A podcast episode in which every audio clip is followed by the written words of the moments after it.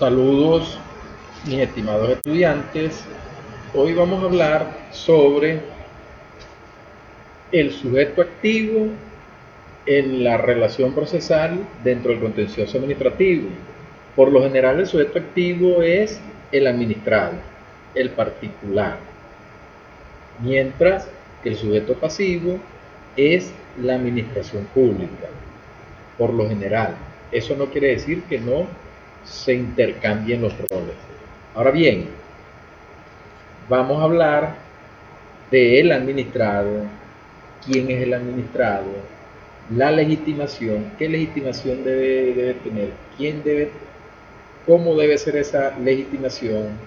Vamos a hablar de los intereses jurídicos, de los intereses colectivos y difusos y vamos a referirnos a la caducidad. Ahora bien, y algunas causales de inadmisibilidad.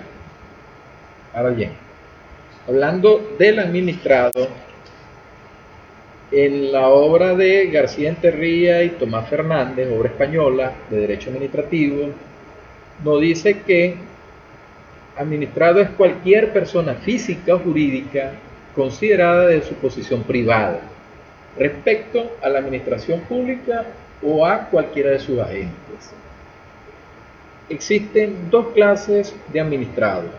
Un administrado simple, que es la posición genérica de todos los ciudadanos, y un administrado cualificado, que tiene un estatus especial que lo individualiza de su posición genérica de ciudadano, en virtud de un tipo de relación concreta que le vincula con la administración pública de una manera específica. Allí se genera un vínculo, un vínculo jurídico eh, derivado de la actividad o de la inactividad de la administración pública. Entonces, en conclusión con administrado, todos somos administrados simples, pero si llega a ocurrir una lesión por una actividad o una inactividad de la administración pública, o por creerme yo eh, portador de un derecho subjetivo, de un interés legítimo, pues allí paso a ser un administrado cualificado. Eh, este es eh, un concepto previo que hay que, que tener bien claro para poder pasar a qué es la legitimación. El artículo 29 de la Ley Orgánica de la Jurisdicción Contencioso Administrativa nos dice que están legitimados para actuar en la jurisdicción contenciosa administrativa todas las personas que tengan un interés jurídico actual. Muy parecido a lo que dice el artículo 340 del Código de Procedimiento Civil y muy parecido a lo que dice el artículo 16 del Código de Procedimiento Civil. Ambos del Código de Procedimiento Civil. Ahora, ¿Qué nos dice García de Enterré y Tomás Fernández en el, en el, en el concepto de legitimación? Ellos nos dicen que en principio todo administrado que goce de capacidad procesal debe tener legitimación. Es decir, debe encontrarse en una determinada relación previa con un acto de disposición administrativa. Quiere decir esto con una actividad o inactividad de la administración pública que haga legítima la presencia de un determinado sujeto en el proceso contencioso administrativo. Esa relación sujeto-objeto en que consiste la legitimación juega pues como una condición o presupuesto subjetivo que debe resolverse antes de entrar a decidir el fondo objeto de la litis. El interés legitimador Basta con que la declaración jurídica pretendida coloque al accionante en condiciones naturales y legales y de consecución de un determinado beneficio. Allí está lo que hay que resaltar, que tenga el interés de conseguir un determinado beneficio sin que simultáneamente quede asegurado que forzosamente lo haya de obtener. Esto es lo que interpreta la jurisprudencia española, que, es citada por García Territo y Tomás Fernández, con es la legitimación, con la legitimación. Ahora bien, el doctrinario patrio, Salvador Leal, que tiene una obra, tiene varias, varias obras de, derecho administrativo, contencioso administrativo, nos dice que la Corte Suprema de Justicia señala con relación a la legitimación que son los que han establecido una relación jurídica con la administración pública o todo aquel a quien la decisión administrativa perjudique en su derecho o interés legítimo. García Enterrín y la jurisprudencia española dicen que es quien trata de beneficiarse con la consecución en un proceso.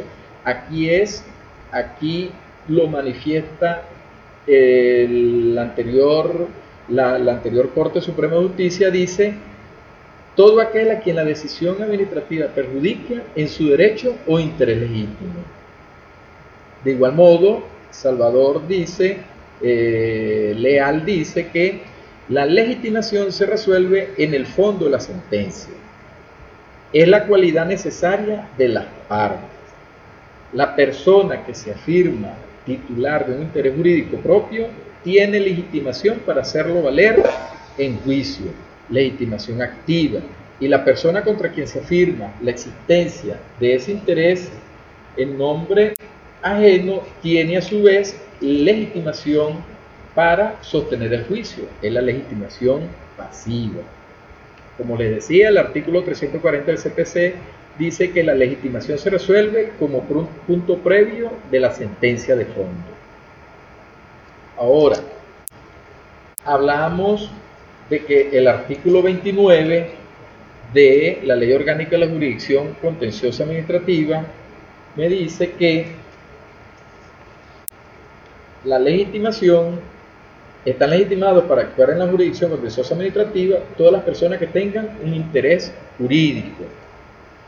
Ese interés jurídico legítimo es aquel interés que ha sido estimado por el derecho objetivo como jurídicamente relevante, que tiene relevancia. Hay diversos intereses legítimos, los personales o directos, los difusos, los colectivos, los indirectos. Ahora, ese interés legítimo pues se desglosa dependiendo de su, o se clasifica dependiendo de su importancia. Primero, el, que tiene mayor interés es el que tiene un derecho subjetivo, en este caso, cuando se trata contra la administración pública, un derecho subjetivo público, se le llama público, pero es un derecho, un derecho subjetivo, pero de carácter público porque lo puede ejercer contra la, se lo puede pedir su cumplimiento a la administración pública. Eh, ese derecho subjetivo público es un interés protegido por la ley de manera directa e inmediata. Y también existen esos intereses legítimos que están contemplados en el artículo 26 de la Constitución, que son los intereses colectivos y difusos. Ahora bien, ¿qué son los intereses colectivos y qué son los intereses difusos? Con relación a los intereses colectivos, el TCJ dice que están referidos a un sector poblacional determinado, aunque no cuantificado, e identificable. Entre ese grupo de personas existe o puede existir el vínculo jurídico que los une entre sí. La lesión se localiza en el grupo, grupo de vecinos, gremio, habitantes de un sector, etc. Y el legitimado que tiene legitimidad para eh, actuar en representación de ese grupo es el representante del grupo. Y los intereses difusos surgen cuando los derechos y garantías constitucionales en forma general tutelan una aceptable calidad de vida, condiciones básicas de existencia, que se, ven afecta, que, que se ve afectada la calidad de vida de toda la comunidad o sociedad. Se ve desmejorada y surgen en cada miembro de esa comunidad o sociedad un interés en beneficio de él y de los demás miembros de esa sociedad que integran la sociedad. Y, y que tal de mejora no suceda o sea reparada. ¿Quiénes son los legitimados para actuar? Eh, la jurisprudencia ciertamente no ha sido muy concreta, no ha definido muy bien quiénes son los legitimados para actuar, pero hasta ahora ha prevalecido que el legitimado para actuar eh, en esta categoría de intereses o intereses difusos, esa acción la tiene la Defensoría del Pueblo. Y mucho más cuando se va a pedir una reparación o indemnización. Ok. Habiendo conversado sobre los intereses colectivos y difusos, nos vamos a referir ahora a la caducidad. Eh, la caducidad es una causal de inadmisibilidad en la demanda. En la demanda. En el artículo 32 tenemos que las acciones 32 de la Ley Orgánica de la Jurisdicción Contencioso Administrativa nos dice que las acciones de nulidad caducarán conforme a las reglas siguientes en los casos de acto administrativo de efectos particulares en el término de 180 días continuos, contados a partir de su, notificación al interesado, o cuando la administración no haya decidido el correspondiente recurso administrativo, o en el lapso de 90 días contados a partir de la fecha de su interpretación. La ilegalidad del acto administrativo de efectos particulares podrá ponerse siempre por vía de sección, salvo disposiciones especiales y nos dice que cuando el acto impugnado sea de efectos temporales, el acto es de 30 días. Y en los casos de vía de hecho y recurso por atención, el acto es de 180 días continuos contados a partir de la materialización de aquellas o desde el momento en que la administración incurrió en abstención, según sea el caso. Las acciones de nulidad contra los actos de efectos generales dictados por el poder público podrán intentarse en cualquier momento. Es decir, no hay caducidad. Entonces, la caducidad es después de los 180 días, luego de la notificación eh, y en las vías de hecho y en la abstención, la vía de hecho cuando se materializa la vía de hecho y en la abstención cuando eh, se materializa esa extensión. Es decir, cuando la administración, desde el momento que la administración no se pronuncia, 180 días, igual que la materialización de las vías de hecho. Bueno, muchas gracias. Espero haberles, haberles